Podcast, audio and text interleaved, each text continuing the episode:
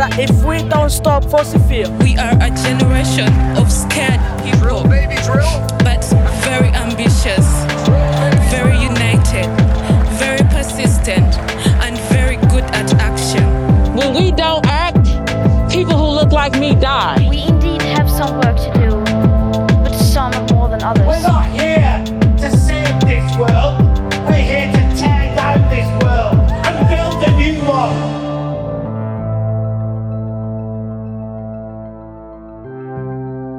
welcome to the third episode of Planet B Everything Must Change, a podcast that explores the key pillars of a globally just Green New Deal. I'm Dalia Gebrial, and in this episode, we'll be exploring the concept of infrastructure. What is infrastructure? Who designs it and for what purpose? And what is the future of infrastructure in an era of climate breakdown? This week, I'll be joined by an array of expert guests from Mexico to Madagascar who will help us imagine what just and sustainable infrastructures look like on Planet B. As always, don't forget to check out the illustrated book on which this podcast series is based. It's called Perspectives on a Global Green New Deal, and you can order your copy for free at www.global-gnd.com. Ladies and gentlemen, the President of the United States. We are rebuilding our political and economic system on the lines laid down by the New Deal. Many billion dollars of permanent public improvements. Schools, roads, bridges, tunnels, public buildings. better infrastructure from energy to digital. We are going to be making massive cuts in carbon emissions by retrofitting and rebuilding public housing in this country. Rebuild our infrastructure. In recent years, infrastructure has become a touchstone for climate movements across the global north. From Bernie Sanders' Green New Deal for housing in the US to Jeremy Corbyn's manifesto pledge to revitalise industry, energy, transport, agriculture, and buildings as part of a green industrial revolution in the UK. Centering public infrastructure at the heart of an investment led green growth agenda has functioned as a key cipher through which the climate movement has tried to shirk its association with a politics of sacrifice or green austerity. Here, the focus is less on reduce, reuse, recycle, and more on visions of large scale investment, expansion, and abundance. Drawing inspiration once again from the legacy of Roosevelt's New Deal and its transformation of US society through roads, bridges, airports, and power lines, advocates of the 21st century Green New Deal are pushing forward a similarly comprehensive agenda to win over popular support for environmental policies and fundamentally alter the direction of our modern economic system. My name is Kate Aronoff. I am a staff writer for The New Republic, and I am based in Brooklyn, New York. Kate is a long-time climate activist and journalist, and author of the recent book Overheated How Capitalism Broke the Planet and How We Fight Back. In the book, she charts the influence of fossil fuel companies over US policymaking and discusses how the US climate movement can build a popular majority to curb polluters' power. We asked her to outline the broader political context of the US climate movement's current focus on investment in public infrastructure. Yeah, well, part of it is, I mean, we, we can get into the New Deal a bit, but the thing that's maybe important to just contextualize this with is that our Congress is very bad at passing laws. Um, we have a phenomenally unproductive political system um, that you know is just really unable to pass anything which is not a giant bill that absolutely needs to pass. And so, pretty quickly uh, in the Biden administration, and I think this there was a sense this might be the case shortly beforehand too. It became clear that you know any sort of climate policy which is going to pass would uh, have to go through an infrastructure package broadly defined, right? And that kicked off a whole conversation about what is infrastructure, what does that include beyond sort of traditional things like roads and bridges. Um, and so a lot of the work done since Biden took office has been to sort of expand the definition of infrastructure and what should get a place within that that bill. But you know, I think there are probably deeper uh, historical reasons why infrastructure has become the sort of funnel through which climate policy is focused, but a lot of it is just our phenomenally dysfunctional political system, which cannot pass legislation. As Kate outlines, embedding climate policy within infrastructure packages has been essential to navigating the stagnant electoral institutions of North America and Europe. But this isn't just a savvy strategic device. Political promises of major investment in infrastructure are genuinely popular around the world. Decades of neoliberal austerity enforced by the structural adjustment conditions of the IMF and World Bank have contributed significantly to a global crisis of state neglect. Whilst record breaking levels of wealth have been generated for some, working class people have faced stagnant wages and at the same time crumbling public services. Across the world, what was once seen as the responsibility of the state to protect its people, to build safe and stable housing, to provide good healthcare or reliable transport, has either been outsourced to private companies or abandoned altogether. The Green New Deal framework sets out to use the crisis of climate breakdown to reverse these trends and turn the tide on decades of welfare retreat. Today, Senator Ed Markey and Congresswoman Alexandria Ocasio Cortez unveiled their plan to fight climate change. They call it the Green New Deal. We are reclaiming our leadership on the most important issue facing humankind. This is the new climate democracy of the people, by the people, for the planet. And what this resolution is, is doing is saying this is our first step. Our first step is to define the problem and define the scope of the solution. And so we're here to say that small, incremental policy solutions are not enough. They can be part of a solution, but they are not the solution unto itself.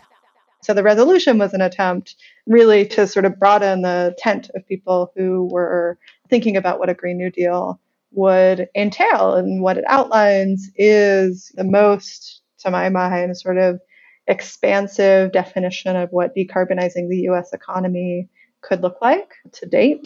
Um, it's not a policy agenda, right? It is not line by line budget items outlining, you know, we need X amount for transmission lines, we need X amount for uh, electric buses or anything like that um, but lays out a sort of framework by which that can happen, organized by a series of projects for decarbonization and priorities, right? And so outlines a program for a federal jobs guarantee, for instance.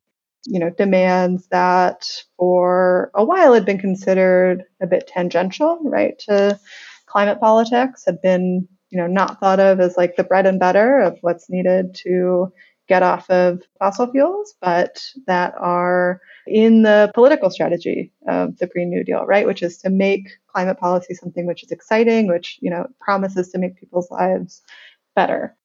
Um, what it notably doesn't include, and, and, and we'll probably get into this a bit, but it you know, does not mention fossil fuels, right? The Green New Deal, as articulated in that resolution, is a investment program for the United States of America. That is the sort of framework. It is not a terribly internationalist document. It is not a document which outlines any sort of path toward restricting the sale of fossil fuels, right? It, it you know, outlines investing a lot in renewables and clean energy and the stuff we want.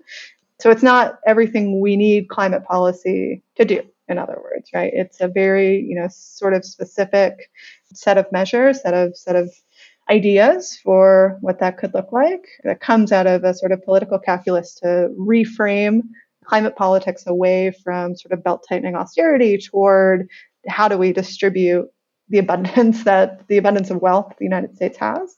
But resolution itself is not sort of a holistic program, right, for for, for decarbonization. Of course, the Green New Deal is not the only game in town when it comes to imagining the future of infrastructure.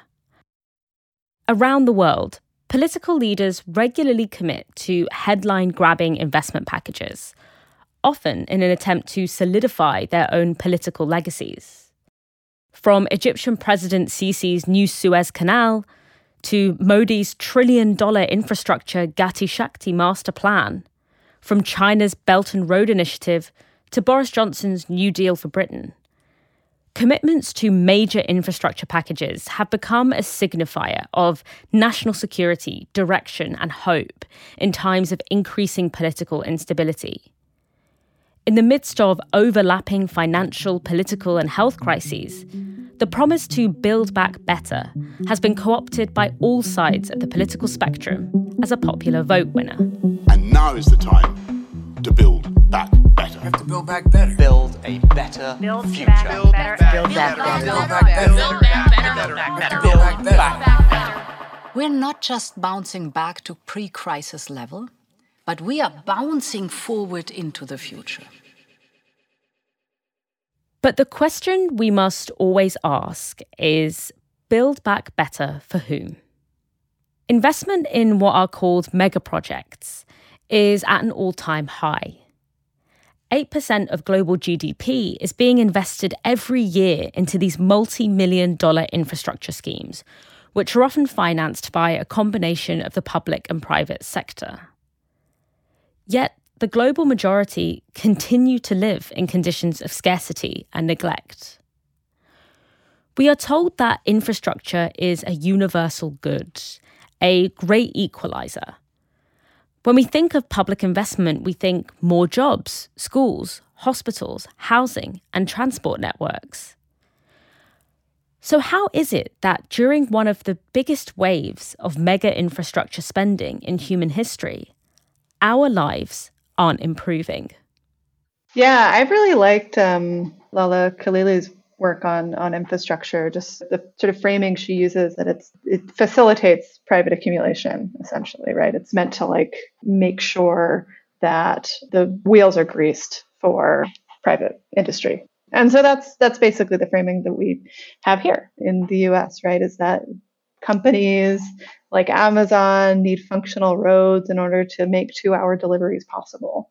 Uh, you know, we need bridges so that they can make those just in time supply chains. Uh, because if there's not a functional infrastructure, right, then that, that doesn't really work. Um, you need, you know, certain sort of basic tenets of a functional state in order for, for companies to make, to make a lot of money. As Kate explains, Many infrastructure projects within our current system are not designed to fulfill human needs. Under capitalism, the building of housing, roads, electric grids, and mobile networks is organized instead to power insatiable growth. This can work directly as investment opportunities for multinational corporations or indirectly through creating the built environment required for private industry to function. When infrastructure is financialized and commodified in this way, it becomes a driver of inequality and harm rather than a remedy.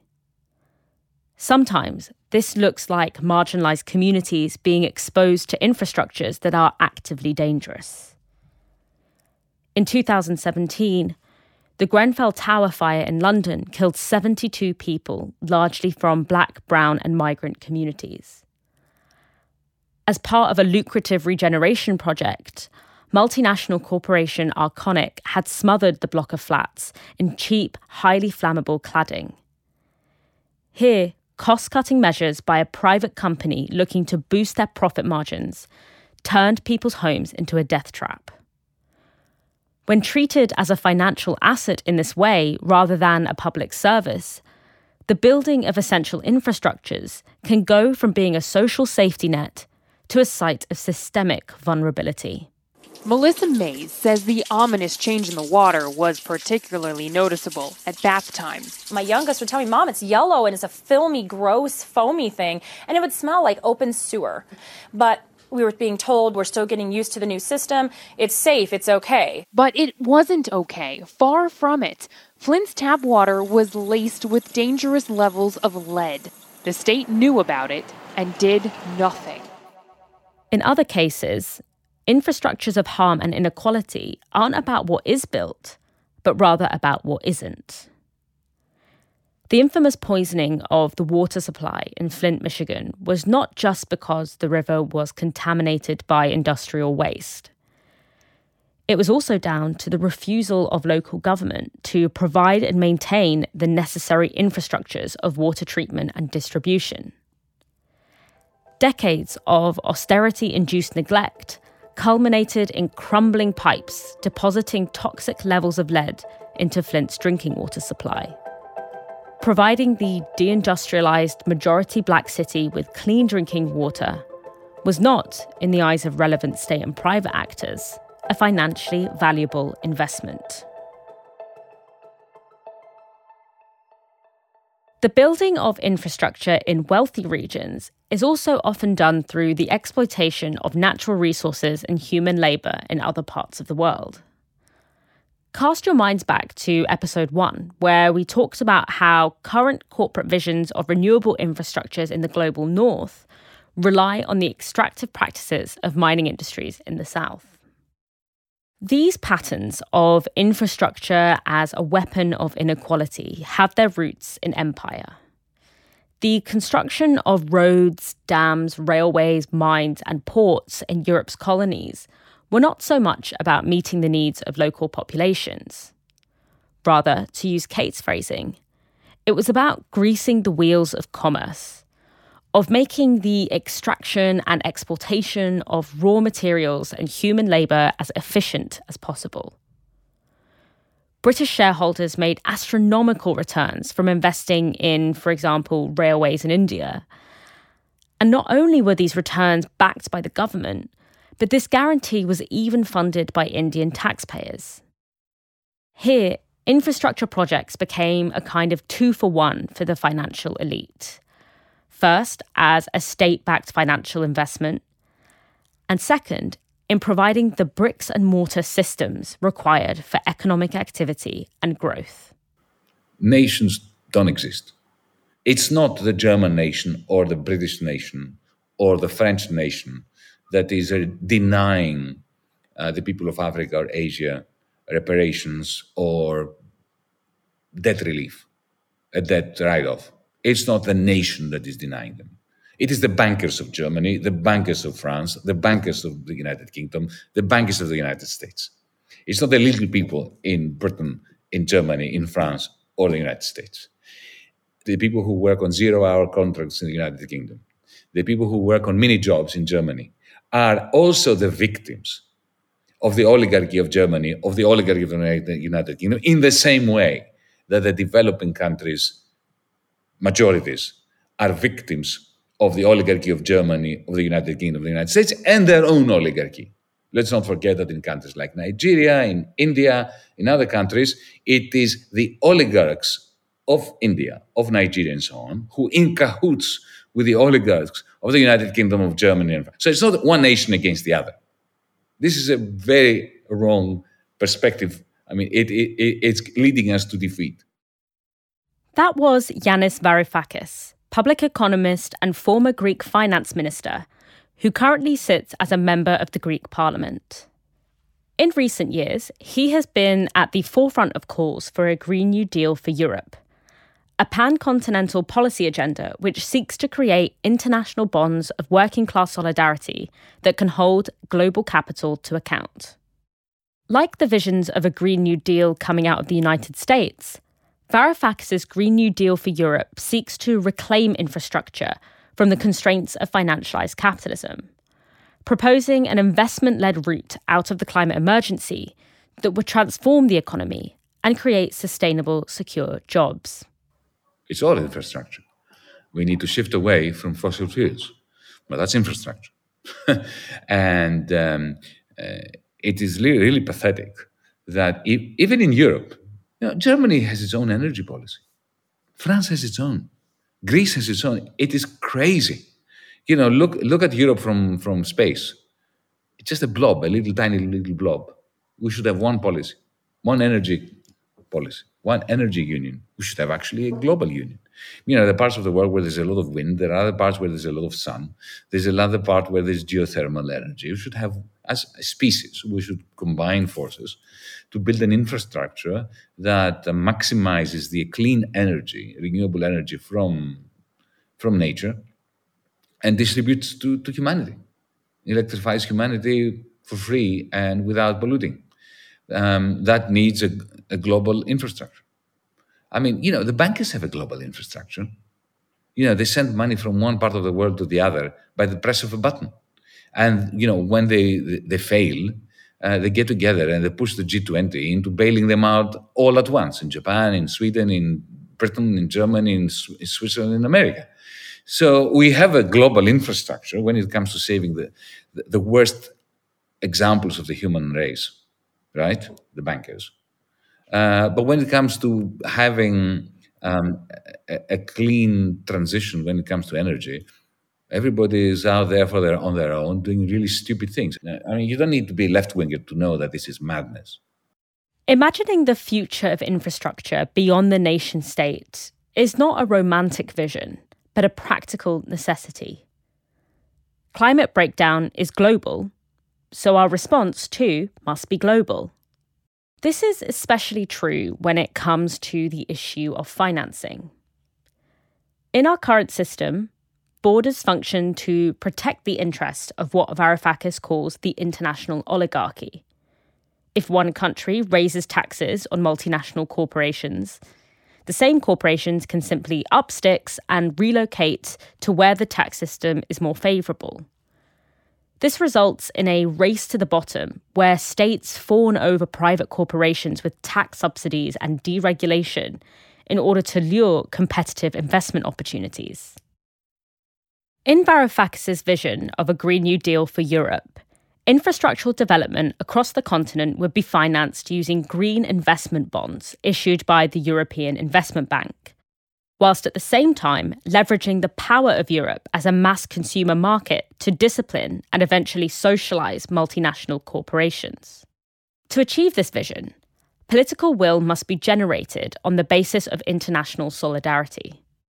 We asked him how it might be possible to overcome deep rooted attachments to national identity and instead forge connections on the basis of a common agenda in the face of climate breakdown you're putting your finger on a very old problem because recall, since the early days of the British Empire, I mean, the working class in Britain lived in hellish conditions, hellish conditions.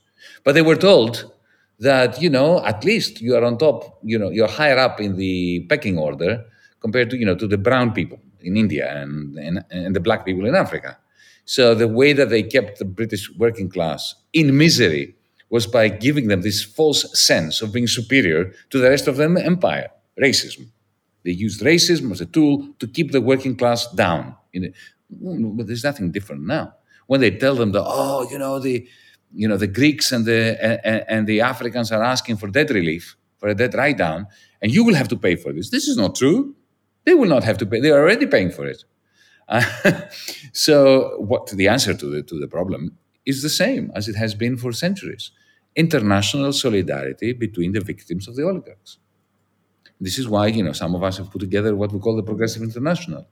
Um, you know, Bernie Sanders and I inaugurated in 2018, and now we are, you know, organizing. Last December, for instance, we organized uh, an international strike against Amazon with the hashtag Make Amazon Pay, uh, and we organized a, a, strike involving many millions of workers it started in Bangladesh in one day. It was a rolling strike Bangladesh, India, Germany. And then from there, it leapfrogged to New Jersey and then to Seattle. Um, this is what we need to do. When Varoufakis was finance minister for the Greek Syriza government, he was part of an attempt to stand up to elite international finance institutions from what was a relatively weak position within the EU. After Greece had suffered heavily from the 2008 financial crisis, it was one of a number of countries forced to take on structural adjustment austerity measures in order to pay back loans to the EU and IMF. With this came strict conditions on what the governments could and could not spend money on. Syriza was elected on a mandate to oppose a further EU bailout and the austerity measures that would come with it. This was a rejection of the long held assumption that the global elite can use debt to force its economic agenda on the people of vulnerable nations. Famously, just hours after a 2015 referendum in which 61% of Greeks voted to refuse a fresh round of austerity, Syriza Prime Minister Alexis Tsipras capitulated to bailout conditions, and Varoufakis resigned as finance minister.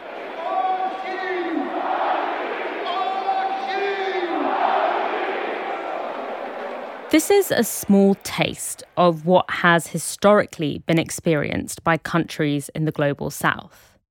The future of infrastructure may look like expansive public investment in the global north, but for countries on the wrong end of centuries of European colonialism and international debt peonage, our global system of neo colonial finance blocks any path to an autonomous and investment led green spending agenda.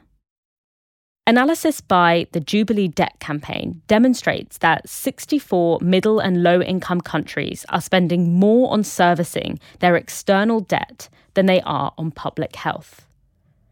In the midst of a global pandemic, Ghana spent four times more on servicing its debt than it did on public healthcare for its people.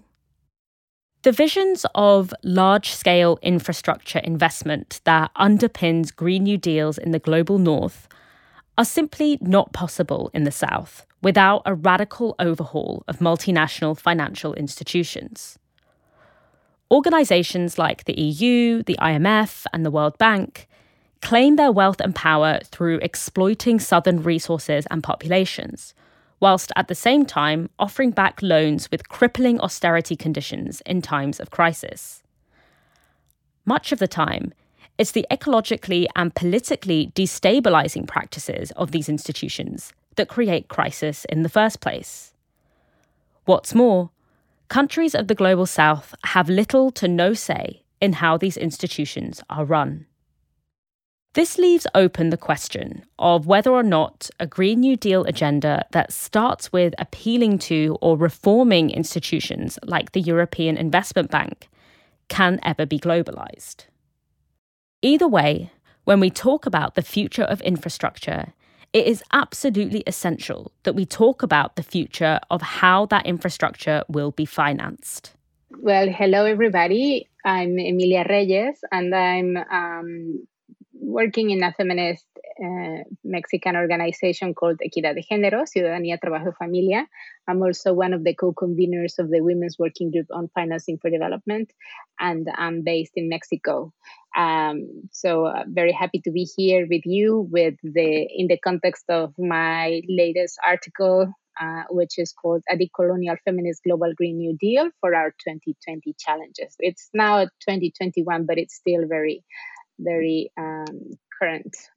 In Perspectives on a Global Green New Deal, Emilia wrote about how the IMF and World Bank have pushed fiscal austerity and trade liberalization on countries across the world, making it impossible for nations like Mexico, where she lives, to adequately finance the resilient infrastructures needed for an era of climate breakdown. As part of the Women's Working Group on Financing for Development, she's been focusing on how these financial institutions can be reimagined. And when I asked her about the future of infrastructure in Mexico, she was clear that a decolonial and feminist global Green New Deal must begin not with individual national policies, but with rooting out systemic injustice in our global system of financing. As much as I think it Mexico is an important case. I think that what we're emphasizing in the Women's Working Group and in the development justice movement is that without addressing really the global dynamics, no single effort at the national or even local level can succeed because everything is interrelated. So uh, and I want to emphasize this because sometimes we get lost in the specificities of, so this is happening in Thailand, or this is ha- happening in Nigeria, or this is happening in Mexico.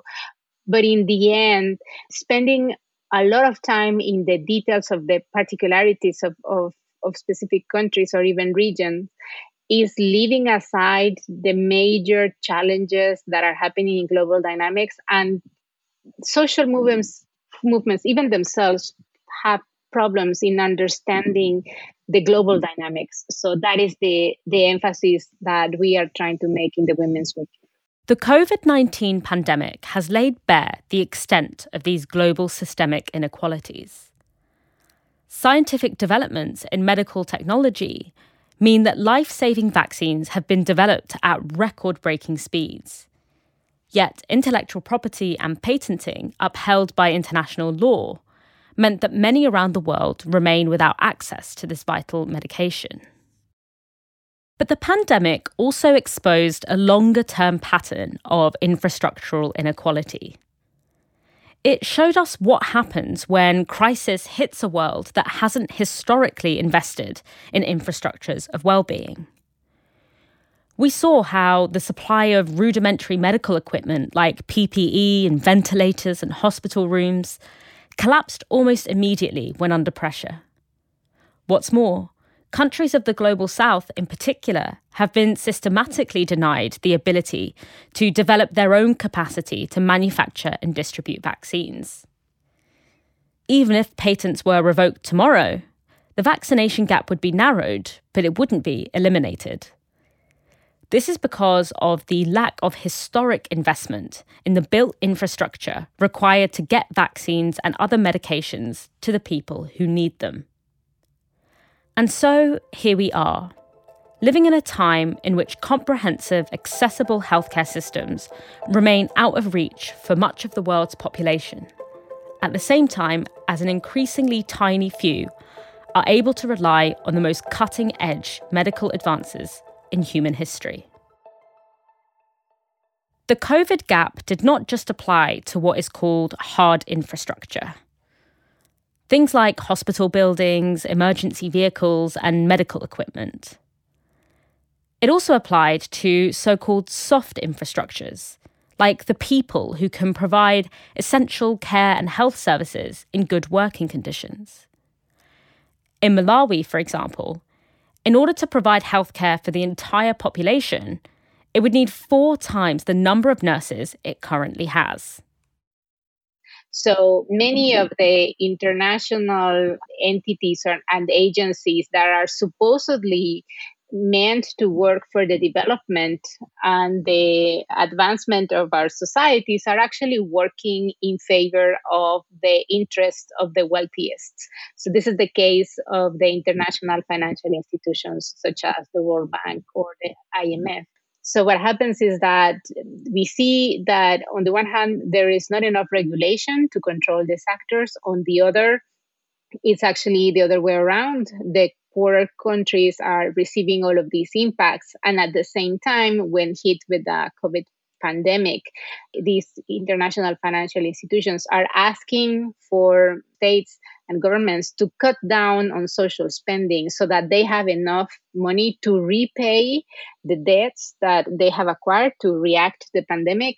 And at the same time, this leaves very little room for them to really enact health measures, education measures, social protections, and on that are very much needed now to react to all of the current crisis. So it is like a, a very perverse dynamic in which we see that those who are not responsible for the current crisis are the ones that are not only paying more in terms of interest for debt in terms of the expenses they need to carry out just to address the environmental emergency, but also they're getting the harshest impacts and not even they're not even in the capacity to address them within a, an internal fiscal space because these international agencies are telling them you cannot make sovereign decisions on your own. We are the ones that are going to tell you what to do with the little money you have.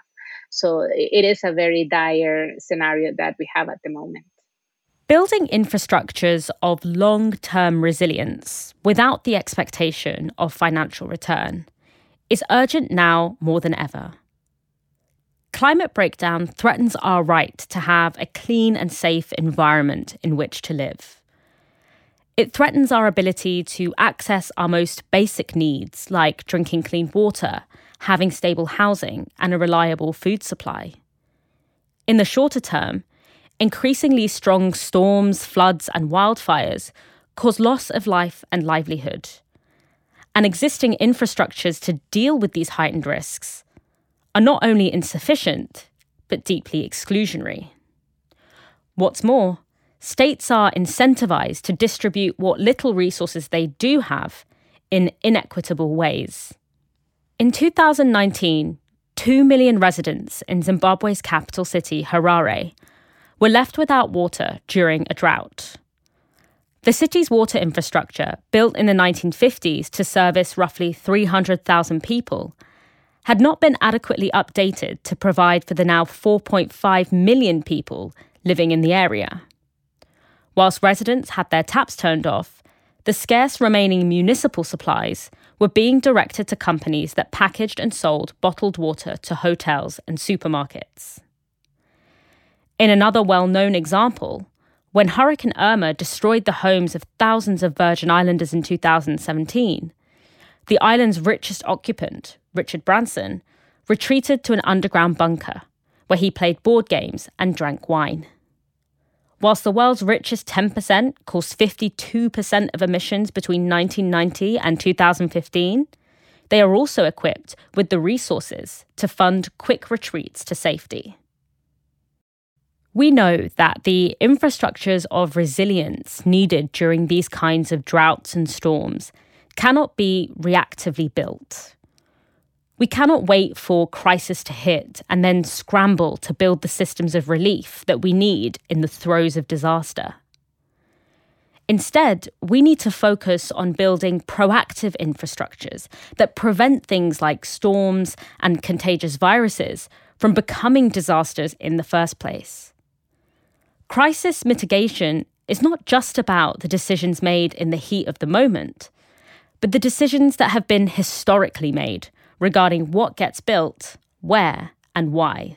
I focus a lot on on the US by virtue of living here and think about, you know, what are the what are the tools that the US has at its disposal and because of the way the Bretton Woods institutions were structured, you know, we still have veto power within the IMF and the World Bank and can really, you know, throw weight around in a way that does not depend entirely, you know, for better and for worse, on our very dysfunctional political system. And that is worth using. Like those are tools which are worth picking up to make sure that the baseline that countries are starting from when they're thinking about how to fund adaptation, how to fund mitigation efforts, um, is not one of deficit, is not one of you know needing to to bring in as much investment as possible from wherever they can get it.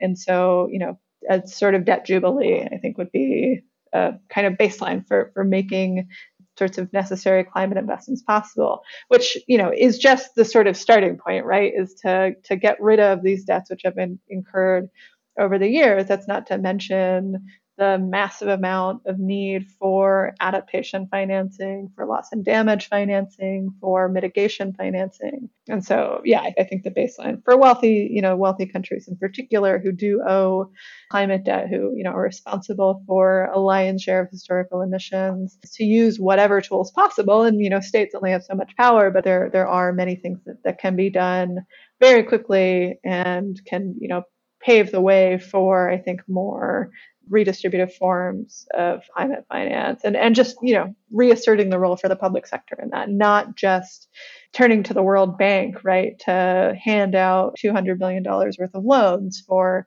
mitigation that entrap countries and even more debt, right, to pay for mitigating emissions that are simply just not the problem for, for some countries that have such a small share to make up.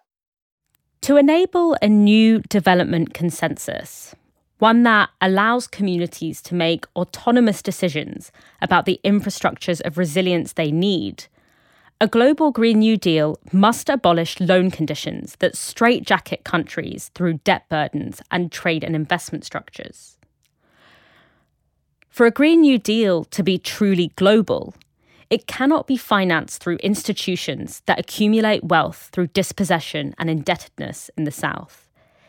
It must not rely on appealing to these institutions for investment, but instead develop alternative ways of financing the infrastructures we need in an era of climate breakdown. So, if we were able to free infrastructure from colonial and capitalist models of finance, how would this change our idea of what infrastructure is?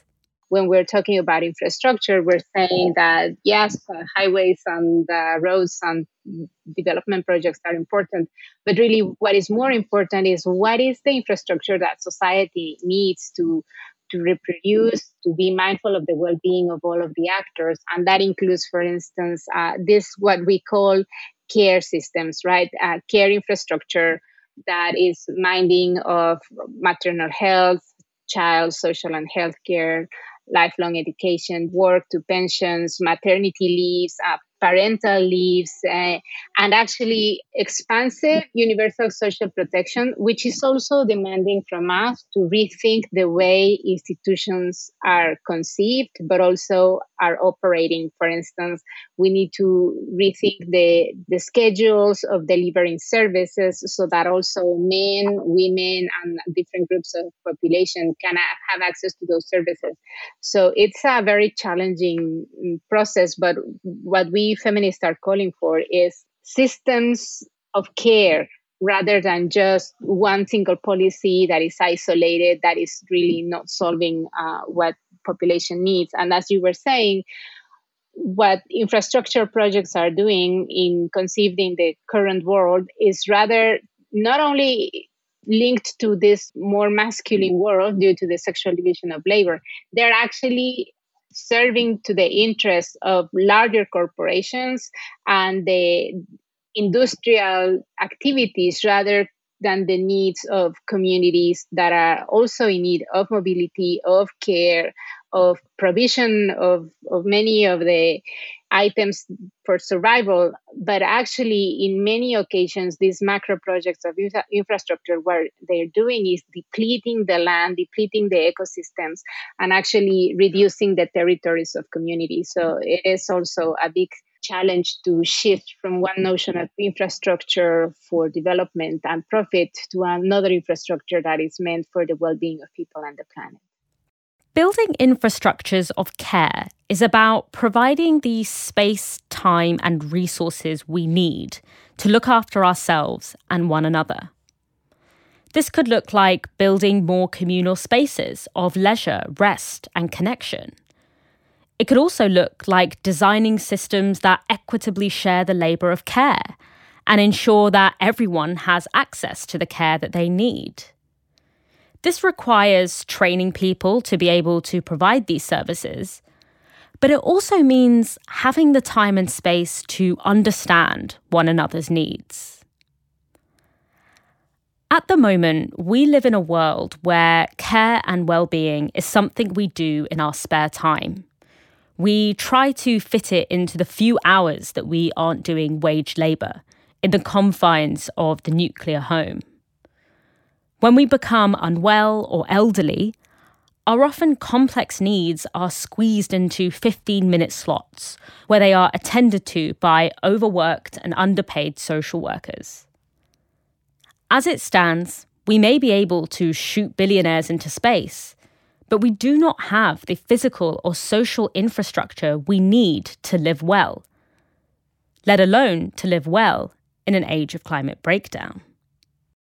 Decoupling development from market based economics gives us a unique opportunity to not just invest in the necessary infrastructures of climate resilience, but to actually reimagine what that infrastructure is altogether. Uh, my name is uh, Zo and I am working as the um, Ecofeminist Development Alternatives Coordinator for uh, the WoMin Alliance, and I'm based in Madagascar. Zo works with communities across Africa, particularly women, who face the ecological and social impacts of mega infrastructure projects being built on their land. These projects are often imposed from above without adequate consultation with those most immediately impacted by them. This leaves little room for alternative models of development and infrastructure that are tailored to local human needs to be imagined. So I think we have come to this dominant market driven model of uh, development, uh, which focuses very much on mega uh, infrastructure projects because of a dominant way of thinking about development, which is a Western kind of male dominated capitalism. And in this dominant uh, Western white male development model, uh, rural women, uh, especially African women, as well as other indigenous groups, uh, are seen as uh, poor, you know, as underdeveloped, because they live outside of the market economy in which goods are produced only because they are seen as useful and valuable to people.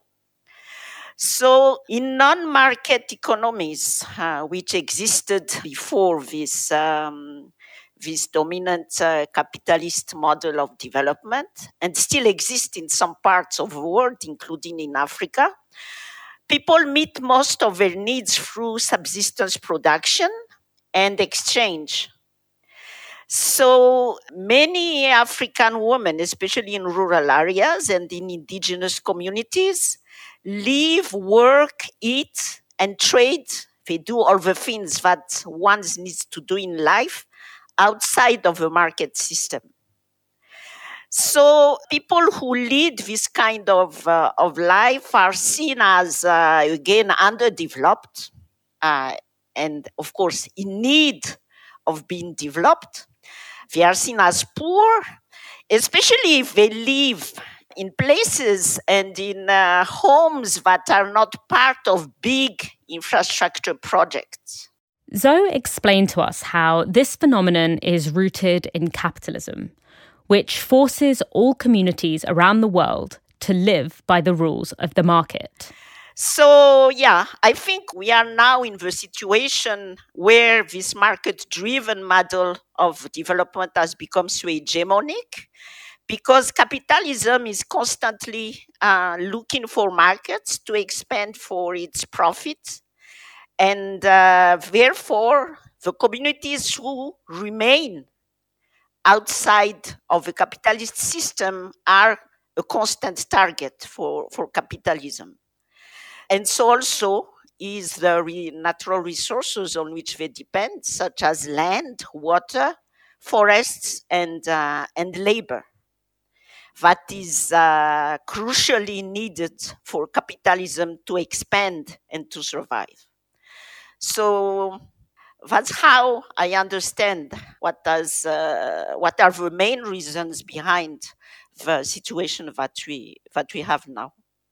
This imposition of a capitalist model of development with the very narrow and restrictive notion of infrastructure it carries with it is done through colonial force.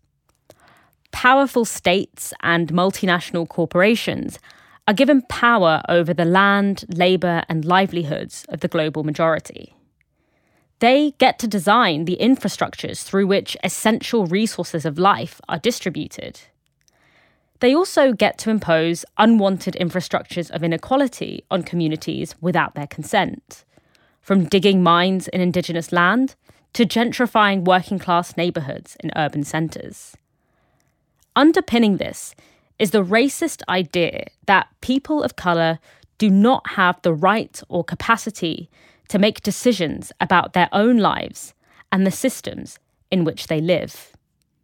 I think the only way, I mean, uh, the only radical way, uh, by radical I mean effective, I think the only effective way to do away with all these problems is for us to rethink the entire development model, starting with, uh, with a recognition that the dominant Western ideas about development have been imposed on independent and self sufficient communities in the past through colonial processes.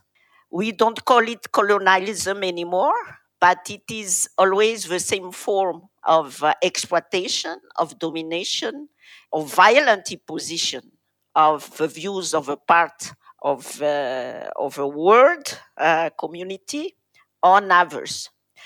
So I think we should recognize that the labeling of people who live close to the land as people who are primitive, backward, and ignorant, and who need help from the capitalist system and, and its uh, promoters to develop. This must be um, totally eradicated. This kind of view must be eradicated. And on the contrary, we should be looking at how uh, these people who want to stay outside of a market driven system uh, such as indigenous people and uh, and African women and other women across the world at the community level see their life on their land and with nature. Creating truly participatory models of design is at the heart of a liberating framework of building infrastructure. This means not only giving communities the right to reject a particular notion of infrastructure imposed from above, but also giving them the right to democratically decide how to organise the built environment and institutions in which and with which they live. Without democratising the process of design, we will not be able to build infrastructures that are responsive to the needs of the communities that rely on them particularly in times of ecological crisis. These models are already lived by women and communities who are fighting for the defense and protection of their cultural land and natural resources. Their way of life and the values that they defend are already providing us with models of living development alternatives the, the kind of alternatives that are really able to sustain life and to shape a sustainable future uh, for humanity and for our planet. These kind of alternatives must be defined with the participation of women, especially those who are directly affected by the destructive development models and also those who are defending and protecting their resources and their way of life. So this will start with the need to respect and to, uh, to fulfill their right to say no to extractivist development projects, to big infrastructure like the yeah, we are working with women around the Inga Dam that should be built in the Democratic Republic of Congo uh, to produce electricity that would be sold to South Africa and other neighboring countries and so on. So women in the DRC are resisting this kind of big uh, infrastructure, and uh, they have the right to do so. They have the right to say no, but when they say no, they are saying yes to their own development alternatives that they are totally entitled and able to define for themselves through bottom up and participatory processes. So let me give you a very it's an iconic but uh, also very practical uh, example. It is the example of the amadiba crisis committee of Pondoland in the eastern cape region of south africa where the community uh, has rejected a mega uh, extractivist uh, development project uh, promoted by the state and its uh, corporate allies. They have resisted it and managed to, to stop it, actually, uh, for more than 10 years now. And uh, instead, we have come up with their own development alternatives, uh, namely ecotourism and renewable energy projects. The point is that they are saying no but they have proposed what we are saying yes to. So, in many ways, conceiving of what infrastructure on Planet B might look like is not so much about trying to design a perfect system of housing or care or transport. Rather, it's about what processes and principles we use to decide what does and does not get built. The processes must be meaningfully democratic and participatory. And the principle must be about staying within the boundaries of sustainability given to us by planet Earth. We must look beyond a one size fits all model and create the material and imaginative space to rethink what infrastructure is when it's built around human needs. I mean, I cannot contradict what I have said uh, before by saying that there is some kind of an ideal type of infrastructure that would be okay for all countries and for everybody. I think um, it is the process as well as the ways in which the kind of infrastructure that is really needed is being conceptualized and agreed agreed on by those who are supposed to use it and to benefit from it. So again, we need participatory and very, uh, very localized and very, um, very clear visions of uh, what is really needed as infrastructure and also as a development model. Because this capitalist, extractivist, patriarchal, and the neo-colonial one is no longer viable. The right of the global majority to live in dignity with sustainable access to housing, energy, a clean environment, and a health system that takes proper care of everyone's physical and mental needs has always been undermined by a capitalist model of infrastructure.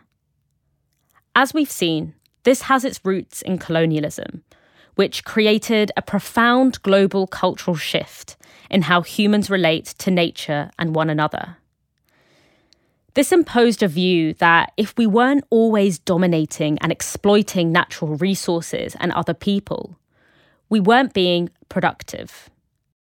This has not only created the infrastructures of inequality that we've outlined, but it has left us deeply unprepared for the impacts of climate crisis that are already underway. Only by changing how infrastructure is financed, designed, and deployed can we begin to build the systems we need to survive and thrive on Planet B.